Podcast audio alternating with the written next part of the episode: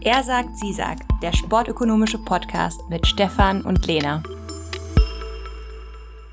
You get on base, we win. You don't, we lose. And I hate losing, Charlie. I hate it. I hate losing more than I even want to win. Ja, herzlich willkommen zur dritten Ausgabe unseres Podcasts Er sagt, sie sagt mit Lena und mir. Und das eingehende Zitat, was ihr gerade gehört habt, stammt aus dem äh, Film Moneyball ein sehr empfehlenswerter Film über Datenanalyse im Sport, im Speziellen im Baseball. Also wenn ihr jetzt im Lockdown nichts zu tun habt über die Weihnachtstage oder so, guckt euch den Film an. Ist auch Brad Pitt dabei, also für, ja, für, für Leute, ja, die. Ja, unabhängig davon ist er auch äh, inhaltlich sehr gut. Also nicht nur, nicht nur optisch zu empfehlen, und das Zitat, äh, was ihr gerade gehört habt, beschäftigt sich auch mit dem Thema unseres heutigen Podcasts, nämlich äh, dem Unterschied zwischen Verlieren und Gewinnen. Und da gucken wir uns ein verhaltensökonomisches Phänomen an und das wollen wir noch ein bisschen analysieren und überprüfen, wie wir quasi eigene Entscheidungen äh, so ein bisschen noch optimieren können. Aber bevor wir jetzt direkt äh, quasi in die Ökonomie äh, einsteigen, würde ich einfach noch mal ein kurzes Update zu den TV-Geldern machen. Also keine Sorge, ich fange jetzt nicht wieder an, das genau auszulisten und äh, zu unterscheiden und äh, was wäre, wenn. Diesmal keine Stunde, oder? Nee, nee, diesmal keine Stunde. Das ist nicht äh, maximal eine Minute, wahrscheinlich ein bisschen mehr. Äh, genau, also es gab ja, wie einige von euch mitbekommen haben, eine neue Entscheidung, wie die TV-Gelder verteilt werden, jetzt ab der Saison 21. Und damit war eigentlich keiner so richtig zufrieden. Also jeder wollte mehr, jeder wollte was anderes. Und wie das dann manchmal bei Kompromissen ist, äh, niemand war wirklich zufrieden am Ende dann mit dem, was rausgekommen ist. Ähm, und weil es tatsächlich mich interessiert hat, habe ich das Ganze einmal ein bisschen analysiert und verglichen, äh, wie wäre, wie würde sich die aktuelle Verteilung der TV-Gelder ändern, wenn wir quasi diesen neuen Schlüssel, den neuen Verteilschlüssel auf die aktuelle Situation in der Bundesliga anwenden würden. Und für alle, die das interessiert, die können sich das gerne angucken und das müsste auch, zumindest ich hoffe, zum Zeitpunkt, an dem dieser Podcast veröffentlicht wird, auf unserem Blog verfügbar sein, den Stefan jetzt eingerichtet hat. Was ist denn da die Adresse, Stefan?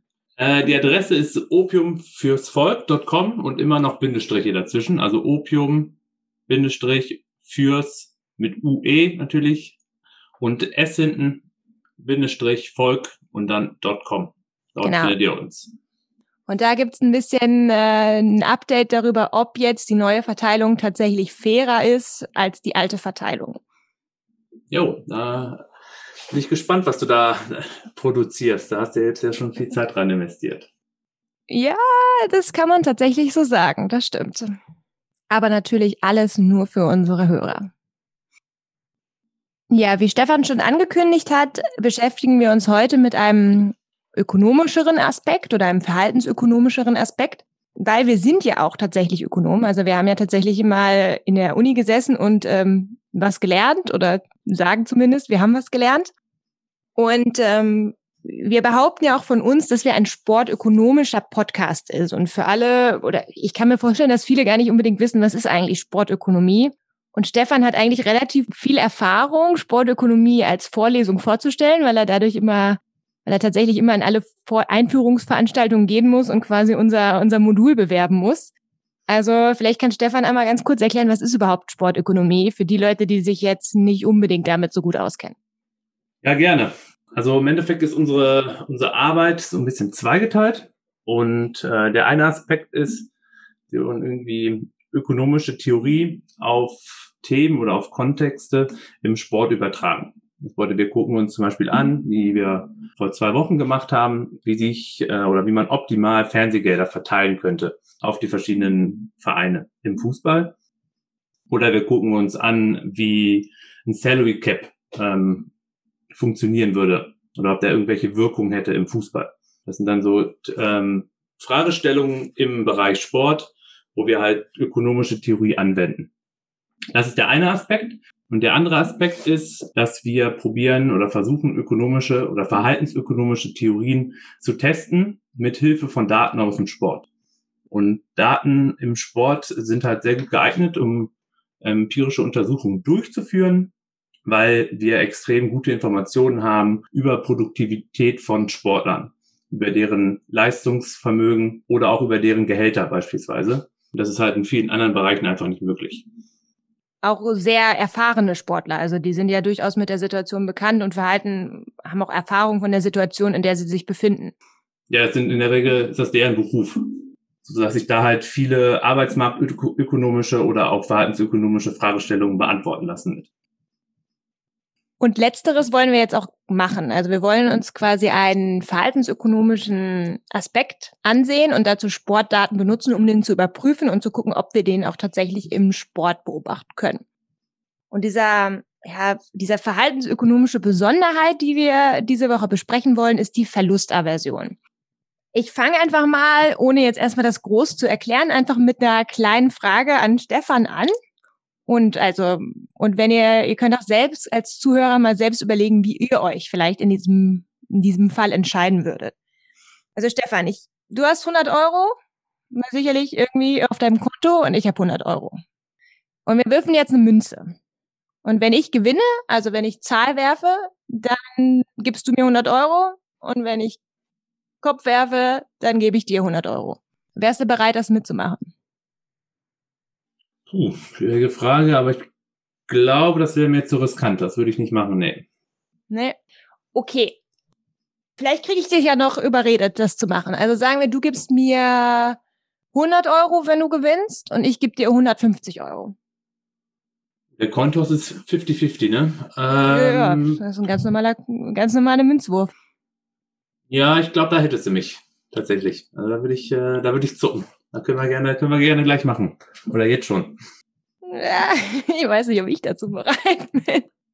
Ja, tatsächlich, wenn du, wenn du so entscheidest, dann entscheidest du tatsächlich nicht so, wie, wie die große Gesamtheit äh, der Befragten machen würde. Also diese, diese Frage haben Kahnemann und Tversky, zwei Autoren, relativ vielen Laborteilnehmern gestellt. Und da kam eigentlich immer raus, dass die Leute, selbst wenn sie die Möglichkeit haben, 150 Euro zu bekommen, zu gewinnen, trotzdem nicht bereit sind, diese, diese Lotterie, nenne ich es jetzt einfach mal, einzugehen. Aber sieht man, wie risikofreudig ich bin. Wie rational ja. auch, ja. Ja. Ja, wenn man es rational betrachtet, dann ist der Erwartungswert natürlich größer eins. Also macht es auf jeden Fall Sinn, äh, größer null. Es macht auf jeden Fall Sinn, sich äh, an der Lotterie teilzunehmen. Aber nicht jeder ist natürlich äh, ein Wettkönig wie Stefan. Jo, ja, aber auch schon deshalb einige Eurocent verloren hat an gewisse Wettanbieter. Genau, und äh, tatsächlich hat man festgestellt, man hat dann immer diese Frage weiter gefragt an die Laborteilnehmer und hat auch gefragt, okay, ab wann wärst du denn bereit, diese, diese Lotterie einzugehen? Ab wann würdest du diesem, diesem Spiel zustimmen? Und was tatsächlich rauskam, ist, dass die Leute ungefähr einen Faktor von zwei bis zweieinhalb brauchten, um der Lotterie, im, also im Durchschnitt natürlich, äh, um dieser Lotterie durch zuzustimmen. Also die Leute waren eher tendenziell bereit, äh, an diesem, an diesem Spiel, nenne ich es jetzt mal, teilzunehmen, wenn sie 200 Euro quasi gewinnen konnten. Also sie haben 200 Euro bekommen, wenn jetzt Kopf oder Zahl geworfen wurde und haben nur 100 Euro verloren. Wie erklären die Autoren das? Genau, die Leute erklären, dass es scheinbar einen Unterschied gibt, ob wir Geld verlieren oder Geld gewinnen. Dass da teilweise irgendwo so ein emotionaler Effekt ist und dass wir Verluste anders bewerten, auch wenn wir 100 Euro verlieren, dass dieser Nutzenverlust, den wir haben in diesem 100 Euro Verlust, dass der größer ist als der Gewinn von 100 Euro. Also dass wir scheinbar Verluste und Gewinne unterschiedlich einschätzen. Ja, dieses Phänomen lässt sich dann halt ja auch bei dem Baseball Manager beobachten, den wir als Zitat am Anfang äh, dieser Folge eingespielt haben. Der hat gesagt hat, dass er Verlieren halt mehr hasst als zu gewinnen. Und das ist quasi auch der Aufhänger jetzt quasi für die Theorie der Loss Aversion, dass es tatsächlich einen Unterschied macht, ob man einen Geldbetrag verliert oder den äquivalenten Betrag zusätzlich gewinnt. Schon mal vorab, äh, Stefan hat jetzt auch Loss Aversion gesagt, das ist quasi der englische Begriff für Verlustaversion und wahrscheinlich werden wir jetzt auch im Laufe des Podcasts äh, die ganze Zeit zwischen den englisch und deutschen Begriffen hin und her switchen. Ich fange schon an, quasi weil es halt super schwierig ist. Manchmal liest man die Artikel nur auf Englisch und dann ist man quasi in seiner eigenen kleinen, jetzt wollte ich schon wieder Bubble sagen, in seiner eigenen kleinen Blase. Ich, jetzt, ich versuche es wirklich zu unterdrücken. Meine Freunde machen sich auch schon die ganze Zeit lustig, dass ich zu viele englische Begriffe benutze. Also Loss Aversion ist das gleiche wie Verlustaversion. Also, okay, Stefan. Äh, neues Problemset. Ich gebe dir 1000 Euro. Sehr gerne. Nehme ich. Okay. Und zusätzlich zu diesen 1000 Euro hast du noch die Möglichkeit, mehr Geld zu generieren, quasi. Noch besser.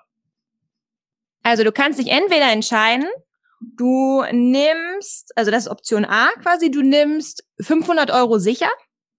Also 1500? Genau. Oder du wirfst eine Münze mit 50 Prozent, also wenn die Münze auf Zahl fällt, dann bekommst du 1000 Euro. Und wenn die Münze auf Kopf ist, dann bekommst du 0 Euro dazu. Zusätzlich, okay. Also genau, entweder dann ähm, am Ende dann 1000 Euro oder 2000 Euro. Genau. Okay. Ich glaube, dann würde ich aber die sichere Auszahlung von 1500 nehmen. Also die würde ich präferieren. Also du würdest quasi Option A nehmen, die sichere Auszahlung von 500. Ja. Statt, ja. statt dem Münzwurf. Ja. Ja. Ist zwar, okay. spricht jetzt gegen meine Risikofreudigkeit, aber. Ja, gucken wir nochmal was. Ich habe jetzt noch eine andere Frage für dich. Also jetzt gebe ich dir neue Situation. Ich gebe dir 2000 Euro. Uiuiui. Wahrscheinlich noch besser für dich. Und jetzt hast du wieder zwei Möglichkeiten. Zusätzlich zu diesen 2000 Euro, die du hast. Du gibst mir davon 500 wieder zurück. Nein, ungern. Oder du kannst eine Münze werfen wieder. Mhm. Und im Fall, dass du Kopf hast, kannst du, äh, äh kannst, musst du mir nichts zurückgeben. Ja, behalte die 2000. Und, genau. Und im anderen Fall musst du mir 1000 geben. Buh. Äh, ja, Puh, da ich dir nichts gönne, äh, werfe ich die Münze tatsächlich. Ja, dann, ähm, das ist ja sehr nett, gut zu wissen, Stefan. Aber äh, da verhältst du dich tatsächlich ähm, ein bisschen, wie das erwartet wurde von der Verlustaversionstheorie. Okay. Ich weiß nicht, wie das bei euch Zuhörern ist, also wie ihr euch entscheiden würdet. Aber tatsächlich fällt auf, also wenn wir das Ganze mal durchrechnen, im ersten Fall, das ich Stefan gegeben habe, kriegt man 1000 Euro fix und hat die Möglichkeit, 500 zu gewinnen. Also wir sind bei 1500. Oder wir können eine Lotterie machen. Das heißt, im besten Fall haben wir 2000 und im schlechtesten Fall, wenn die Lotterie nicht geht, haben wir trotzdem weiterhin unsere 1000 Euro. Und da scheinbar, und da gehört Stefan zur Norm, entscheidet man sich für die 500, also für die sichere Option. Im zweiten Fall hat Stefan 1000 Euro 2000 Euro bekommen Ihm wurden entweder sicher 500 weggenommen, dann hatte er auch 1500, wie vorher, für die Option, für die sich Stefan vorher entschieden hat. Oder er hatte eine Lotterie und im besten Fall der Lotterie hatte er am Ende 2000 und im schlechtesten Fall hatte er 1000. Also letztendlich hat sich an den Optionen gar nichts geändert. Aber allein die Möglichkeit, dass man einmal was verlieren konnte und im anderen Fall was gewinnen konnte, scheinbar hat sich da was in Stefans Gehirn, äh, hat so einen kleinen Switch gemacht. Also Stefan hat sich anders entschieden. Einmal für die Lotterie und einmal gegen die Lotterie. Ja, das, das Framing hat halt tatsächlich meine, meine Risikoentscheidung äh, beeinflusst. Also dadurch, dass ich das Gefühl hatte, dass die 2000 schon irgendwie mir gehören, ähm, wollte ich das halt jetzt nicht verlieren. Und die auch nicht geben, natürlich. Gut, die hinzu. Das ist der zweite Effekt. Also scheint es tatsächlich so zu sein, dass wenn wir etwas verlieren können, dass wir vielleicht ein bisschen risikofreudiger agieren. Also, dass wir wirklich versuchen, diese Verluste irgendwie möglich zu, zu verhindern. Also, also du hattest ja die 2000 Euro und wolltest halt um Teufel komm raus halt mir es verhindern, mir Geld zu geben. Ja, das beobachte ich auch teilweise so bei, bei Spielewetten. Wenn äh, auf irgendwelche Ausgänge von Fußballspielen oder Footballwetten äh, abgegeben werden. Natürlich nicht bei mir, sondern äh, immer nur bei, bei Freunden oder bei ja, ja, du gewinnst immer, an, Stefan. Ne? Anderen Leuten, äh, dass sie tatsächlich risikofreudiger agieren oder risikofreudigere Quoten äh, wählen, wenn sie vorher schon verloren haben. Also wenn sie an dem Tag äh, schon eine Pechsträhne oder ähm, Geld verloren haben, dass man das Geld halt quasi wieder reinholen will. Das sieht man tatsächlich auch relativ häufig bei, bei Aktien. Manchmal sieht man es auch ein bisschen, wenn man Aktien schon hat und die haben schon Verlust gemacht, dass wir quasi diesen Verlust nicht realisieren wollen und wir dann einfach diese Aktie die ganze Zeit beibehalten. Ja. Also, und vielleicht wäre ein erfahrener Trader würde halt vielleicht diese Aktie vorher schon abstoßen. Also hätte ich Wirecard verkaufen sollen. Du hast Wirecard verkauft, weil du tatsächlich mal auf mich gehört hast, beziehungsweise erst gar nicht gekauft. Ja. Genau, also wir haben jetzt immer relativ viel über Verlust und Gewinn geredet. Und wenn wir über Verlust und Gewinn reden, dann kommt halt relativ schnell die Überlegung, ja, Verlust und Gewinn, wozu denn eigentlich? Was ist eigentlich unser Referenzpunkt? Und der Referenzpunkt kann laut, äh, laut der Theorie, der Prospect Theory, auf dem Status quo basieren, also quasi die Situation, die wir gerade haben. Also dann das Geld, das wir gerade zur Verfügung haben, der, der Zustand, in dem wir gerade sind. Also bei Zustand, der wir gerade sind, kann, das muss auch nicht immer monetär sein. Also es kann zum Beispiel auch die Möglichkeit sein, wie viel Geld bist du bereit, um deine 30 Urlaubstage aufzugeben. Also vielleicht, äh, vielleicht das Wegnehmen von Urlaubstagen würden wir als auch als sehr fürchterlich empfinden. Und was es auch sein kann, dieser Referenzpunkt, sind Erfahrungen oder Erwartungen. Also wenn wir davon ausgegangen sind, dass, äh, weiß ich nicht, wir, wenn wir zum Beispiel laufen gehen und wir, wir laufen eigentlich immer eine Sechser-Pace, dann erwarten wir auch eine Sechser-Pace zu laufen. Und wenn wir dann später eine 630er-Pace gelaufen sind, dann sind wir enttäuscht. Oder wenn wir 55 gelaufen sind, dann freuen wir uns drüber. Du also freust dich drüber. Das wäre natürlich für mich eine Katastrophe bei meinem Dreierschnitt. Ja, Stefan. Den Dreierschnitt sehe ich momentan nicht. Auf 100 Metern kein Problem. ja, das schaffe ich vielleicht auch noch gerade so. Ja, ein gutes Beispiel dafür so Erwartungen sind äh, zum Beispiel Taxifahrer. Habe ich jetzt letztens eine, ein Papier zugelesen, äh, die sich halt am Tag ähm, anscheinend vornehmen, wie hoch ihr Umsatz sein soll, weil die gewisse Erwartungen daran haben, wie viel Geld sie verdienen wollen an einem bestimmten Tag und auch frei sind, dadurch, dass sie selbstständig sind, wie viele Stunden sie an einem Tag arbeiten wollen. Und wir könnten jetzt zum Beispiel mal vorstellen, dass man, dass sie sich vornehmen, wie 150 Euro an einem Tag zu verdienen und dass sie tatsächlich so lange ähm, noch Taxi fahren, bis sie diesen Punkt erreicht haben. Und was dazu führt, dass es teilweise irrational ist, dass sie noch so lange arbeiten, weil es gibt halt bei Taxifahrern halt gute und schlechte Tage. Also Tage, an denen sie einen höheren Umsatz haben pro Stunde und Tage, wo sie einen geringeren haben, könnte zum Beispiel abhängig sein vom Wetter. Also man könnte sich zum Beispiel vorstellen, dass es an regnerischen Tagen eine höhere Nachfrage nach Taxis gibt als an, an sonnigen Tagen. Und ähm, das, was man jetzt eigentlich erwarten würde, ist, dass Taxifahrer an regnerischen Tagen, wo sie einen hohen Stundenlohn haben, wo sie halt viel Geld verdienen können, dass sie dort länger arbeiten, um Verluste eventuell von schlechteren Tagen sprich sonnigen Tagen, irgendwie wieder zu kompensieren. Aber man beobachtet anscheinend genau das Gegenteil, dass die nämlich an Tagen, an denen der Umsatz eh schon schlecht läuft, dass sie dort länger arbeiten, um halt diesen Erwartungswert von beispielsweise 150 Euro reinzuholen und dann an guten Tagen weniger arbeiten. Das ist eigentlich, äh, ja, eigentlich würde man jetzt als ökonomisch irrational betrachten, obwohl ich halt bei, bei Rational, Rationalität immer ein bisschen vorsichtig bin. Zumindest würde man vielleicht etwas anderes erwarten und könnte es optimieren. Du sprichst halt, glaube ich, schon äh, was sehr Richtiges und sehr Wichtiges an, nämlich das, was du ja jetzt in dieser Studie untersucht wurde, waren tatsächlich, tatsächlich Taxifahrer. Also das war wirklich eine, ein Feldexperiment. Also man hat sich angeguckt, wie reagieren Leute, weil auf diese, diese Prospect Theory, die veröffentlicht wurde in den, ich glaube, Ende der 70er, 79 oder so, hat natürlich auch viel Kritik hervorgerufen, viele Leute, die das angezweifelt haben und gerade so diese, diese anfängliche Überlegung basierten halt sehr stark auf Laborexperimenten, auf Befragungen von Leuten, die halt gefragt haben, hey, gerade wie ich das am Anfang gesagt habe, ab wann wärst du bereit, diesen, dieses Spiel einzugehen? Ich du gibst mir 100 Euro, wie viel, wie viel Euro soll ich dir geben? Und da wurde halt ein bisschen kritisiert, ja, du kannst ja die Leute alles fragen und die, die beantworten das dann ein bisschen so, wie sie, wie sie glauben, sie antworten sollen. Also es gibt tatsächlich auch Studien, die nachweisen, dass in, in Laborexperimenten teilweise seltsame Ergebnisse rauskommen, weil die, die Teilnehmer denken, dass das das ist, was von ihnen erwartet wird. Und genau das war auch die Kritik von einigen Ökonomen, die gesagt haben, ja, ihr habt das jetzt im Labor getestet, aber das ist halt, das sind unerfahrene Akteure, das sind irgendwelche Studierende, denen ihr da irgendwie ein paar Euro gegeben habt. Glaubt ihr, das ist vielleicht im Labor so, aber in der richtigen Welt, da handeln die Leute viel rationaler. Die Stakes sind higher, da kann man richtig was gewinnen, richtig was verlieren. Deswegen müssen wir uns das eher im Feld angucken. Und das, was du genannt hast, ist ja auch ein Feldexperiment. Also, dass wir uns angucken, wie, wie reagieren tatsächlich Akteure in der richtigen Welt und nicht nur in diesem komischen kleinen Labor, in dem man A und B ankreuzen muss. Und da gab es halt unterschiedliche Studien, unter anderem von List, die halt nachgewiesen haben, dass mit zunehmender Erfahrung diese Effekte so ein bisschen verschwinden. Also die haben zum Beispiel sich angeguckt, ob professionelle Sportkartenhändler quasi anders reagieren als, als nicht professionelle Sportkartenhändler.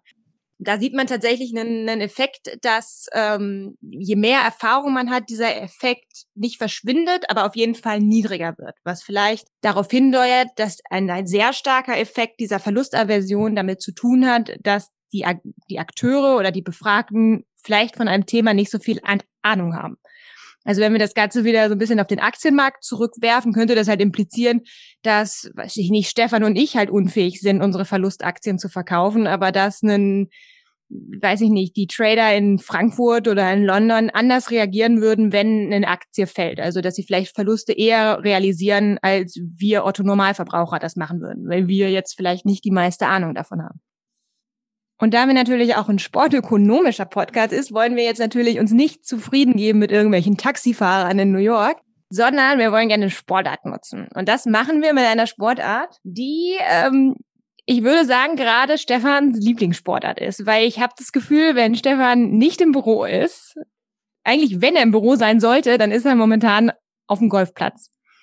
Das stimmt, aber ich hole die Zeit natürlich nach. Also ich nutze momentan die, das Tageslicht noch, um ein bisschen Golf zu spielen und dann die, die Stunden abends, um dann die liegen gebliebene Arbeit natürlich nachzuholen. Ja, ja, ja. Sagt man dann, ne? Ja, ja. Oder höre ich da ein bisschen Kritik raus, dass ich äh, zu wenig Zeit mit dir verbringe? Nee, ist schon in Ordnung. Und das macht sie doch jetzt auch nicht besser.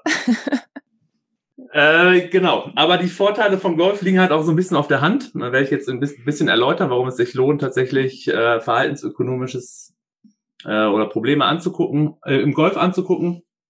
Kannst du ja auch mal kurz ein bisschen Golf, also ich weiß, ich habe jetzt langsam schon Ahnung, ich musste mir das ja schon einige Male angucken, aber der, äh, ich, ich kann mir vorstellen, einige Hörer wissen nur grob, worum es im, im, im Golf überhaupt geht. Okay, komme ich, komm ich kurz zum Golf an sich. Und Golf ist eigentlich wie Minigolf. Also im Minigolf habt ihr ja wahrscheinlich schon mal alle gespielt. In der Regel gibt es äh, 18 Löcher, an denen man versucht, mit so wenig Schlägen wie möglich in ein Loch oder den, den entsprechenden Ball in ein Loch zu bringen. Und am Ende gewinnt derjenige das Turnier, der äh, an den 18 Löchern die wenigsten Schläge gebraucht hat. Ganz, ganz klassisch. Und wichtig dabei ist eigentlich auch, dass halt die Verteilung der Schläge auf die einzelnen Löcher keine Rolle bei der Ermittlung des Siegers spielt. Also angenommen, man bräuchte jetzt für die 18 Löcher äh, 72 Schläge, um das Turnier zu gewinnen. Dann ist es egal, ob man an allen Löchern vier Schläge gebraucht hat. Ne? 4 mal 18 ist 72. Oder ob man es immer abwechselnd gespielt hat, drei Schläge und danach fünf, dann wieder drei, fünf. Ne? Das ist dann quasi nicht relevant für die Ermittlung eines Siegers. Es gibt allerdings einen gravierenden Unterschied zwischen Minigolf und Golf nämlich dass Golflöcher klassifiziert werden nach ihrem Schwierigkeitsgrad. Und dort gibt es im Endeffekt drei verschiedene Kategorien. Das ist einmal ein Paar 3, ein Paar 4 und ein Paar 5. Und die einzelnen äh, Zahlen dazu geben halt immer an, wie viel Schläge ein durchschnittlicher Profi bräuchte an, an dem speziellen Loch. Also ein Paar drei würde bedeuten, dass ein sehr guter Spieler im Durchschnitt drei Schläge braucht, um den Ball im Loch unterzubringen. Paar vier dementsprechend vier Schläge und Paar fünf ist immer das Schwierigste. Da brauchen Durchschnittsprofi fünf Schläge. Und ähm, man spricht davon, dass man ein Paar gespielt hat, wenn man halt genau diesen, diesen Standard dieses Lochs erfüllt hat. Von beispielsweise drei Schlägen an einem Paar drei. Wenn es einem jetzt zum Beispiel aber gelungen ist, an einem Paar drei nur zwei Schläge zu brauchen, dann heißt das Birdie, dass man einen Birdie gespielt hat. Das ist dann quasi, hat man so gesehen einen Schlag gewonnen gegenüber dem Platzstandard. Wenn man allerdings vier Schläge an diesem Paar drei Loch gebraucht hat, dann heißt das Bogey und man hat einen Schlag verloren. Okay, also Paar ist immer das, was erwartet wird, also quasi unser Referenzpunkt. Und dann Bogey ist dann ein Schlag zu viel und Birdie ein Schlag zu wenig. Genau, ja. Genau, das Schöne jetzt daran, dass wir diese, diese Pass haben als Referenzpunkt ist, dass der ja für jeden Spieler, für jeden Profi-Golfer in dem Turnier beispielsweise ja gleich ist. Also jeder, für jeden gilt dieses Paar. Das ist ja jetzt nicht abhängig davon, wie, wie gut jemand ist oder nicht. Also, wenn wir das vergleichen mit der vorherigen Studie mit den Taxifahrern, dann könnte man ja sagen, okay, wenn das aufgrund von, von Erwartungen basiert ist, wie viel wir arbeiten, und das unser Referenzpunkt ist, dann ist da, haben die Erwartungen können ja sehr persönlich sein. Also wenn der eine Taxifahrer, weiß ich nicht, ein besonders schönes Auto hat und super viele Leute mitfahren, der hat dann vielleicht eine höhere Erwartung an, an sein Tageseinkommen, als das ein anderer Taxifahrer hat. Das heißt, der eine Taxifahrer würde vielleicht schon früher aufhören, obwohl er weniger Geld verdient hat. Also da sind die Referenzpunkte schwer miteinander zu vergleichen, während das beim Paar ja dann tatsächlich bei jedem Sportler in diesem Turnier komplett gleich ist. Genau, zumindest kann man das annehmen, dass alle Profi-Golfer ähm, diesen, diesen Paar-Standard äh, als Referenzpunkt annehmen. Und deshalb eignet sich halt auch Golf tatsächlich dort sehr gut, weil selbst wenn die Spieler heterogen sind, heißt auch verschiedene Spielstärken haben, dass man davon ausgehen kann, dass die Erwartungen an einem Loch ähnlich sind oder gleich. Okay, wir haben jetzt halt diesen, diesen Referenzwert Paar. Wenn wir den Bogen zurückschlagen wollen zur Verlustaversion, da haben wir ja darüber geredet, dass Individuen anders reagieren, wenn sie Verluste haben oder anders auf Verluste reagieren als auf Gewinne. Man sagt doch immer gerne so, losses loom larger than gains, also dass die Möglichkeit eines Verlusts deutlich stärkeren Effekt aufs Handeln hat als die Möglichkeit eines Gewinns. Und wenn wir das jetzt auf den Golf übertragen würden und wir hatten nun diese zwei Möglichkeiten gesehen, Birdie, das war ja ein Schlag weniger, das wäre ja in dem Fall dann quasi ein Gewinn und Burge dann ja quasi das Gegenteil, also, also ein Verlust. Genau. Und ähm, das gucken sich tatsächlich, jetzt Autoren einer Studie an, ob man da einen Unterschied beobachtet in der Erfolgswahrscheinlichkeit, dass man ins Loch trifft. Das ist nämlich auch ein weiterer Vorteil vom Golf, dass die Datenverfügbarkeit halt extrem gut ist.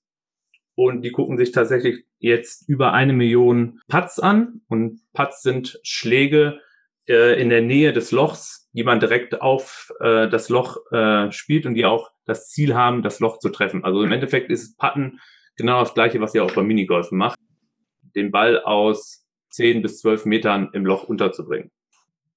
Ach so. Spielst du kein Minigolfer?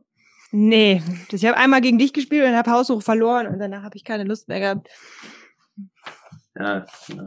Ich habe hab auch, ich hab auch Verlustaversion. ja. ja. Hätte ich dich gewinnen lassen sollen. Ja. So, die Autoren. Was machen die? Die äh, haben jetzt tatsächlich Daten über eine Million Putts von verschiedenen Spielern äh, auf der amerikanischen Profitour.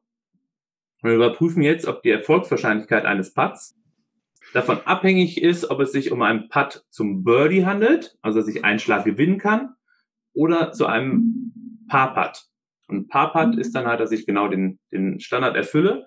Und wenn der halt nicht erfolgreich ist, dieser Par-Putt, dann würde ich, oder es ist sehr wahrscheinlich, dass ich einen Bogie spiele, also einen Schlag verliere zum Touch-Standard, sodass wir uns dann in der Verlust-Domain befinden würden.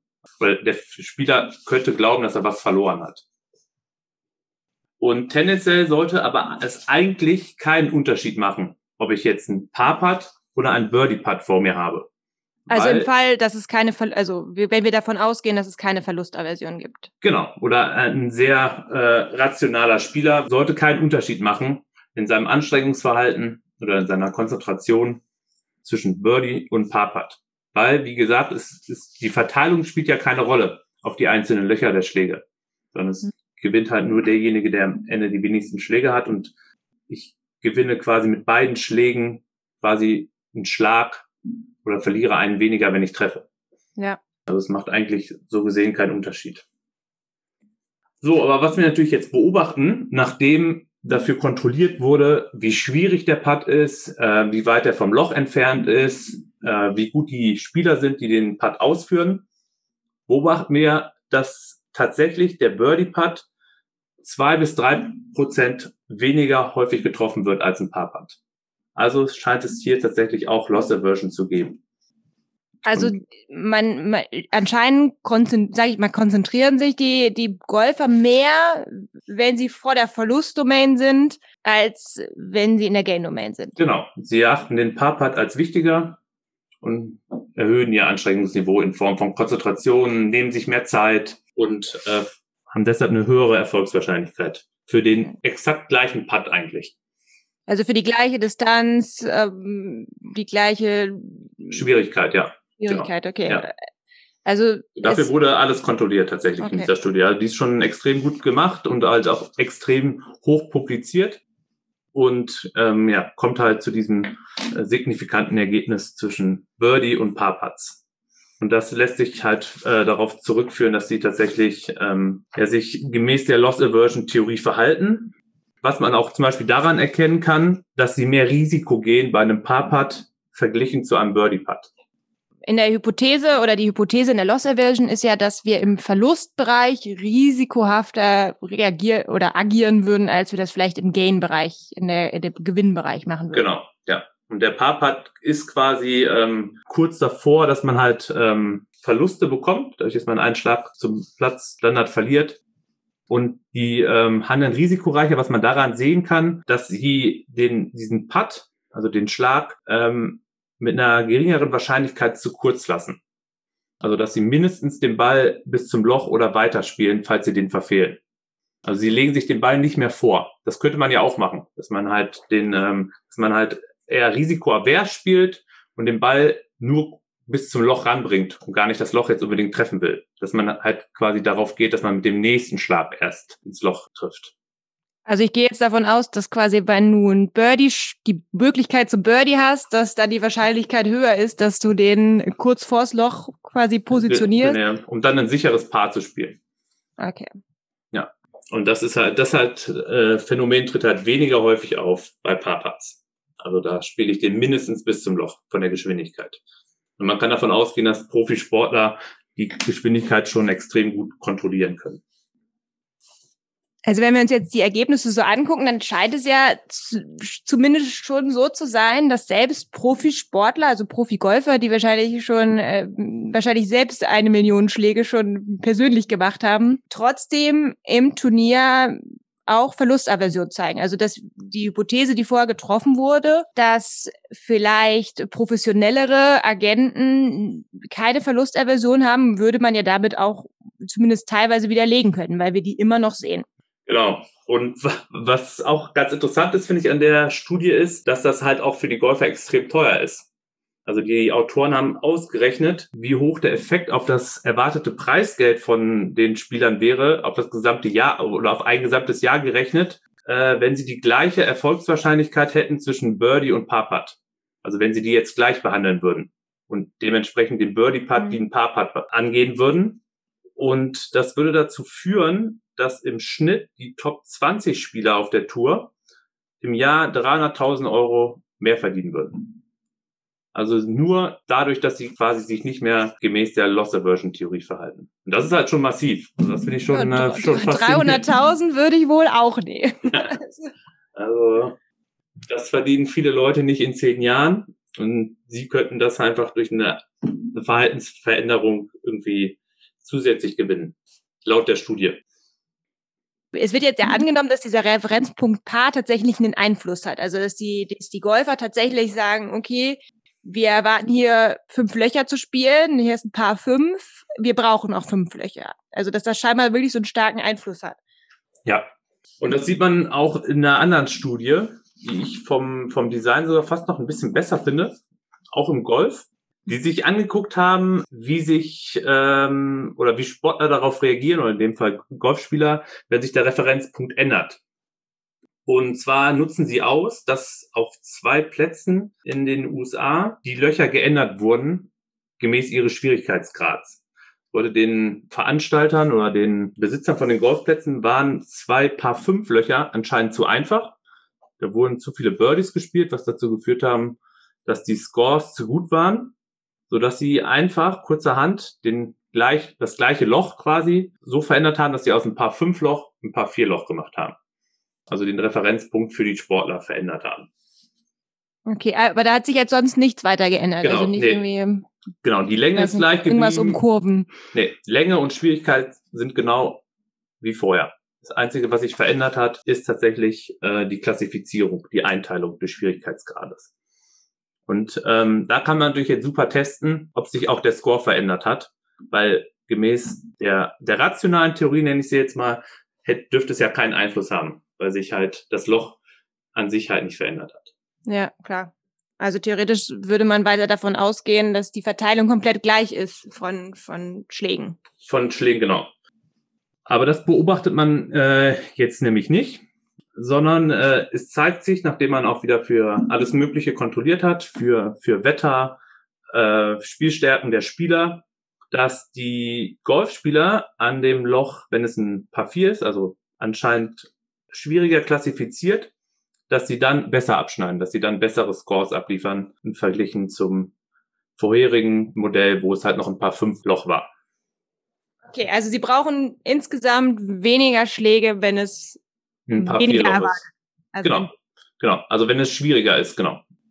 Und das wäre, ist halt genau in Einklang auch mit der Loss Aversion Theorie. Weil dadurch, dass man jetzt das als schwierigeres Loch klassifiziert hat, ist die Wahrscheinlichkeit höher, dass man an dem Loch quasi einen Schlag verliert. Im Vergleich zum ähm, Fall, als es noch ein paar Fünfloch war. Und Spieler scheinen ihr Anstrengungsniveau zu erhöhen. Im Falle eines Paar Vierloches. Was jetzt ein bisschen schade an der Studie ist und deshalb, ähm, also finde ich das Design tendenziell ein bisschen besser, aber sie ist halt empirisch ein bisschen äh, schlechter gemacht, dass sie nicht testen, woher dieser Effekt kommt. Also man hätte zum Beispiel testen können, ob Spieler risikofreudiger sind, früher schon das Grün attackieren, früher probieren, ähm, nah an die Fahne zu spielen, der Effekt daher kommt, oder ob es wie in der vorherigen Studie ähm, nahegelegt, dass es tatsächlich am Putten ist. Also es wäre interessant zu wissen, ob sich jetzt die auch die Strategie verändert hat, wie die Leu äh, wie die Golfer das Loch spielen oder ob sich lediglich das Anstrengungsniveau, die Konzentration erhöht hat. Aber das haben die leider nicht gemacht und hatte jetzt sogar schon mal überlegt, ob ich da einen Bachelor-Arbeitskandidaten oder Master-Arbeitskandidaten mal ranschicke, dass er halt nochmal untersucht, woher dieser Effekt herkommt.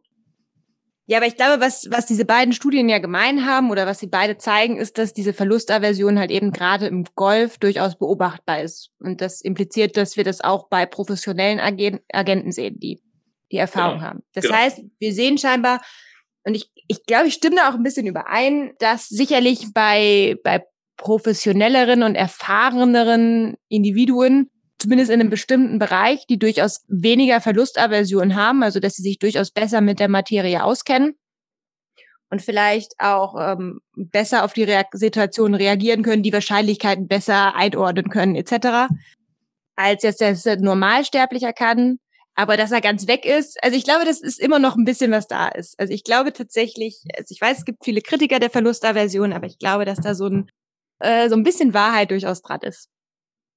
Ja, ja, das glaube ich auch. Und was man ja zum Beispiel auch testen könnte, ist jetzt, ob Amateurgolfer ähnlich loss-averse reagieren oder vielleicht sogar noch stärker. Also wir haben es jetzt ja nur im professionellen Golf untersucht, wobei ich da wieder anmerken würde, dass es dann Schwierigkeiten gäbe mit dem Referenzpunkt. Ist dann die Frage, ob Paar dann halt immer noch äh, dienen kann für diese, für diese Spieler. Aber gut, das äh, soll nicht mein Problem sein, da ich die Studie jetzt erstmal nicht plane. Ja, also wir haben jetzt ähm, relativ ausführlich oder oder versucht äh, mit Hilfe von Studien das Thema Verlustaversion so ein bisschen ähm, quasi zu beschreiben und zu erklären. Also die Idee dahinter ist ja einfach, dass wir, dass für uns Verluste schlimmer erscheinen als ein genau ein Gewinn in der gleichen Höhe. Also ein Verlust von 100 Euro erscheint uns schlimmer als den Nutzengewinn, den wir haben, den Gewinn, den wir quasi durch ein, eine Zunahme von 100 Euro haben. Also irgendwie scheint da ein Unterschied zu sein, ob wir etwas verlieren oder ob wir etwas gewinnen. Und je nachdem, wo wir sind, in dem Verlustbereich oder in dem Gewinnbereich, reagieren wir auch anders. Also wir scheinen oder es gibt tatsächlich eine Tendenz, laut der Prospect Theory und laut Ver Verlustaversion, dass wir risikohafter reagieren, wenn wir uns in der Lost Domain befinden, als wenn wir uns in der Gain Domain befinden. Und das haben wir ja eben auch im, im, im Golf gesehen. Also da hatten wir jetzt als Referenzpunkt den Paar und dann als, als als Gewinndomain, also quasi der Gewinnbereich, war dann der, der Shot zum Birdie, also ein Schlag weniger als das Paar. Und der Verlustbereich war dann Bogey, ein, ein, ein Shot weniger quasi als Paar. Und wir haben gesehen, dass da tatsächlich scheinbar auch bei professionellen Agenten, also bei professionellen Golfern ein Unterschied war. Dass, dass Golfer scheinbar sich mehr konzentriert haben, wenn sie Angst hatten, quasi schon in den Verlustbereich zu kommen. Also wenn sie für Paar ge gepattet haben. Und das war anders, als sie bei Birdie gepattet haben. Und Timebar haben sie auch, und das ist der zweite Punkt, auch risikoaverser gepattet, wenn sie im, in der, im Gewinnbereich waren. Also wenn sie die Möglichkeit hatten, ein Birdie zu, einzulochen quasi, haben sie tendenziell den Ball ein bisschen weiter vors Loch gelegt, um dann später das sichere Paar zu holen, das, was von ihnen erwartet wurde. Wenn sie dann schon zum Paar patten konnten, da hat man dieses risikoaversere Verhalten, dieses Vorlegen nicht so häufig gesehen. Das scheint zu bestätigen, dass auch professionelle Golfer, also selbst Tiger Woods, verlustavers ist. Und genau das ist tatsächlich auch der Name der Studie, ist Tiger Woods the Worst. Also falls euch das interessiert, könnt ihr euch das ganze Studie auch mal durchlesen. Jetzt haben wir ja relativ viel über professionelle Agenten geredet, über professionelle Golfer. Was hätte das denn für Implikationen für uns Otto-Normalverbraucher, die ja teilweise viel stärker Verlustaversion haben oder, oder möglicherweise viel stärkere Verlustaversion haben, als das Professionelle haben? Ja, das ist eine, eine gute Frage. Ich hätte zum Beispiel einen Tipp äh, an Eltern und werdende Eltern, von denen ich auch weiß, dass sie zahlreich den Podcast hören. Und wenn ihr beispielsweise eine Verhaltensänderung bei eurem Kind durchsetzen wollt, zum Beispiel ihr wollt, dass es jetzt äh, das Zimmer aufräumt oder aufhört am Daumen zu lutschen, wie ich früher, und äh, es anschließend auch belohnen wollt mit Playmobil-Spielgeräten oder was von Lego, äh, kann es halt äh, mehr Sinn machen, dem Kind das äh, Spielzeug schon vorab zu geben und es ihm dann wegzunehmen, wenn es dann weiter am Daumen lutscht oder das Zimmer nicht aufgeräumt hat, anstatt es ihm quasi als Belohnung vorher abzuversprechen. Also, dass man ihm dann halt sagt, okay, wenn du das Zimmer aufräumst, dann bekommst du sondern dass einfach mal das Timing umdreht. Du bekommst es und wenn du es ähm, Zimmer dann aufräumst, dann behältst du es auch. Weil wir uns dann quasi, ähm, weil sich das Kind dadurch dann in der Verlustdomain automatisch befindet, weil das Spielzeug oder weiß ich nicht, das Geld oder je, je nachdem, was ihr dem Kind geben wollt, dann schon in dem Besitz befindet. Und das ja. einen Unterschied macht. Ja, müsst ihr natürlich euch nicht, äh, müsst ihr natürlich aufpassen, dass du euch nicht von deinem Kind äh, outsmarten lässt. Also wenn es jetzt um Eis geht oder Süßigkeiten, dann macht es wahrscheinlich Sinn, erst später die Süßigkeiten zu kriegen, genau. schon vorher. Und ihr braucht natürlich auch eine Option davon, davon was ihr danach mit dem Playmobil äh, machen wollt, falls ihr jetzt dem Kind wieder wegnehmen müsst. Also, ja, vielleicht Stefan. Stefan scheint dafür Nutzen zu haben. Das stimmt, ja. Das äh, kann ich immer gut gebrauchen. Vielleicht kann ich ihm dann auch mal wieder wegnehmen, wenn er zu viel wettet oder zu viel golfen geht. Ja. Ja, guck mal, hast ein gutes Drohinstrument jetzt in der Hinterhand. Gut, damit würden wir euch äh, für diese Woche auch schon entlassen. Ich kann zwar jetzt noch nicht genau absehen, wie viel wir jetzt wieder geredet haben, aber ich hoffe ein wenig kürzer als letzte Woche oder im letzten Podcast. Die Informationen zu unserem Thema diese Woche findet ihr natürlich auch auf unserem Blog, wieder unter der Adresse www.opium-fürs-volk.de. .com, .com. Ach, dot, .com, sorry. Ja. Wir sind kosmopolitisch. Und da findet ihr natürlich auch, falls es euch interessiert, nochmal die Aufschlüsselung der Fernsehgelder und was wäre, wenn wir die neue Verteilung auf die aktuelle Verteilung anwenden würden. Wäre die Verteilung tatsächlich fairer, als sie es vorher war. Wir schaffen wahrscheinlich vor Weihnachten keine nächste Folge, ne? Gehe ich jetzt von aus. Nee, es wird aber wahrscheinlich zwischen den Jahren, na, irgendwie so dahinter. Kurz hinter, kurz hinter Neujahr wird es wieder zu einem aktuellen Anlass oder zu einem aktuellen Sportevent, das Anfang Januar stattfindet. Vielleicht kann es schon jemand erraten. Und schon Ende Dezember auch losgeht. Ja, äh, da wird es zumindest eine Podcast-Folge zu geben, auch mal wieder eine andere Sportart. Ich verspreche, es ist kein Fußball. Ja, und leider kein Golf. Ja, nee, aber, aber ich glaube, es haben jetzt viele Leute etwas über Golf gelernt. Und ähm, genau für alle Leute, die, die es noch nicht gemacht haben, wir sind natürlich auf allen sozialen Medienkanälen. Also ich natürlich auf Instagram unter er sagt, sie sagt mit ganz vielen Unterstrichen. Und äh, Stefan auf Twitter Er wartet, Äh, ja. noch, er wartet noch auf folgende Fol Ja. Follower. Einen habe ich jetzt, aber sonst Ein- bin ich auch sehr passiv dort. Ähm, Ja, aber er vielleicht- wird mich gerne followen und vielleicht schaffe ich es demnächst mal auch zu Twitter. Zwei Follower? Zwei Was? Follower? Habe ich jetzt? Weiß ich nicht.